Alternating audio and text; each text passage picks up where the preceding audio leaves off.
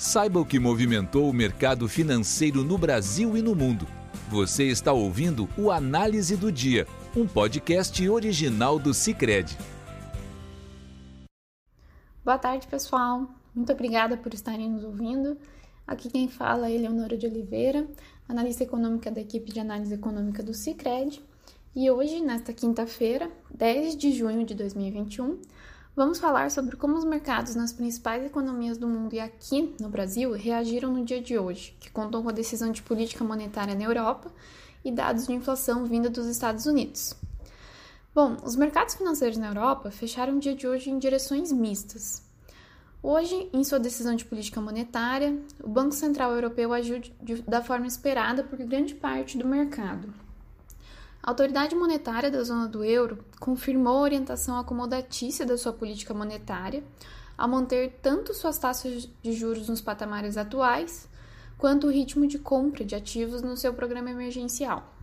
Com isso, a taxa de juros de refinanciamento foi mantida em zero.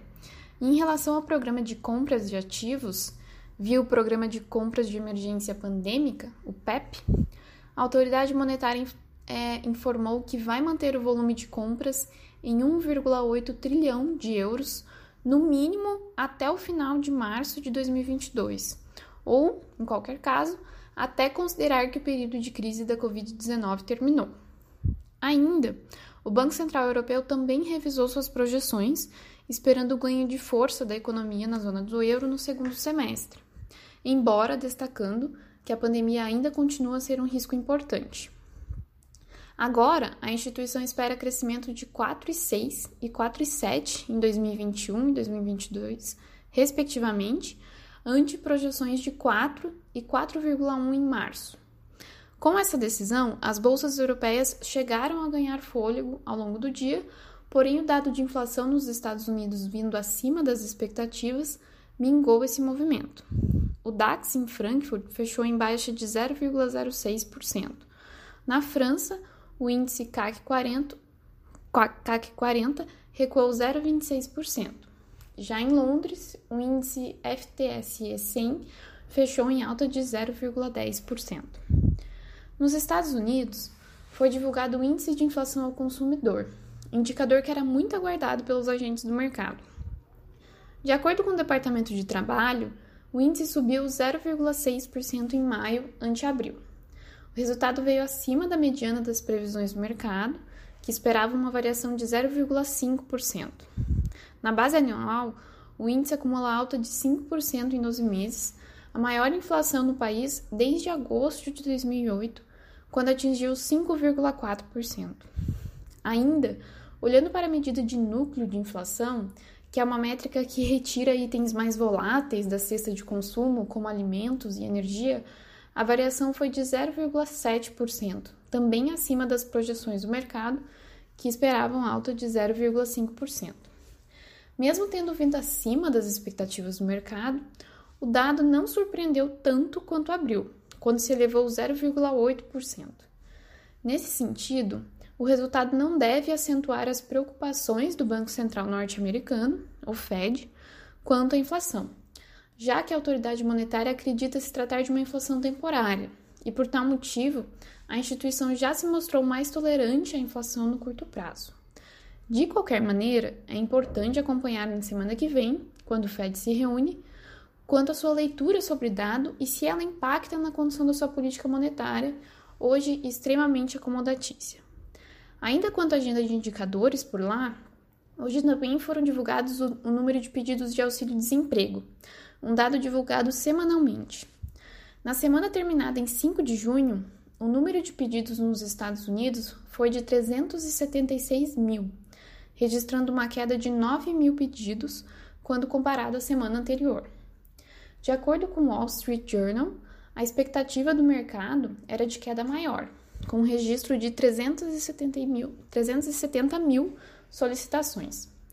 Esse dado, por sua vez, corrobora a leitura de que o Fed continuará a apoiar o mercado de trabalho, mantendo sua postura calma e cautelosa antes de iniciar a discussão de retirada dos estímulos monetários. Mesmo com os dados mornos na agenda de divulgação de hoje, as bolsas apresentaram bom movimento, puxado pelo bom desempenho das commodities nesta quinta-feira, assim como algumas ações de bancos. No momento de gravação desse podcast, o índice Dow Jones subia 0,09%, com uma alta mais tímida em relação às demais, com o SP 500 subindo 0,45% e o Nasdaq com alta de 0,75%. Ainda, e mesmo com a inflação levemente acima da esperada, os títulos do Tesouro norte-americano apresentavam queda, com a T-Note de 10 anos caindo 0,08 pontos percentuais, negociado a juros de 1,46%, e o T-Bond de 30 anos estava perto da mínima do dia, negociado com juros de 2,15%. No Brasil, o dia não contou com a divulgação de nenhum indicador ou fator interno que direcionasse o comportamento do mercado. No entanto, mesmo assim, ele apresentou um dia instável, por conta das expectativas dos agentes quanto às decisões de política monetária no Brasil e nos Estados Unidos, ambas na próxima quarta-feira, no dia 16 de junho. No caso brasileiro, a situação se mostra um pouco mais delicada, e a movimentação do mercado interno nesta quinta-feira mostram a inquietude dos agentes. Isso se deve à surpresa quanto ao dado de inflação divulgado ontem, que variou 0,83%, ante uma expectativa de mercado de 0,71%.